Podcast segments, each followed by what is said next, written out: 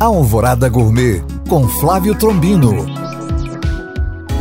Olá, meus queridos ouvintes. Como havia prometido dicas e receitas com queijo de casca florida, aqueles queijos com incidência de mofo, vai uma receita de terrine de alho poró com queijo. Ingredientes: uma colher de sopa de azeite, dois talos de alho poró fatiados, 4 colheres de sopa de cebolinha verde picada, uma lata de creme de leite, meia xícara de chá de leite, meia xícara de chá de vinho branco seco, 50 gramas de queijo, um envelope de gelatina em pó sem sabor.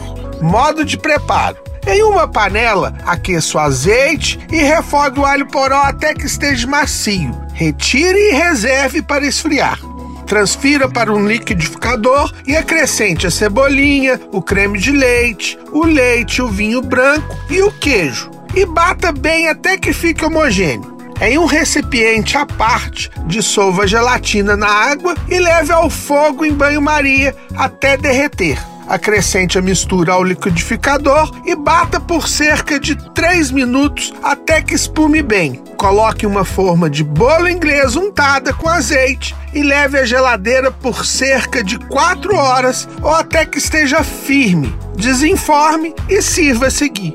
Bom apetite! Para tirar dúvidas ou saber mais, acesse este podcast através do nosso site alvoradafm.com.br ou no meu Instagram, Flávio Chapuri. Eu sou Flávio Trombino para Alvorada FM.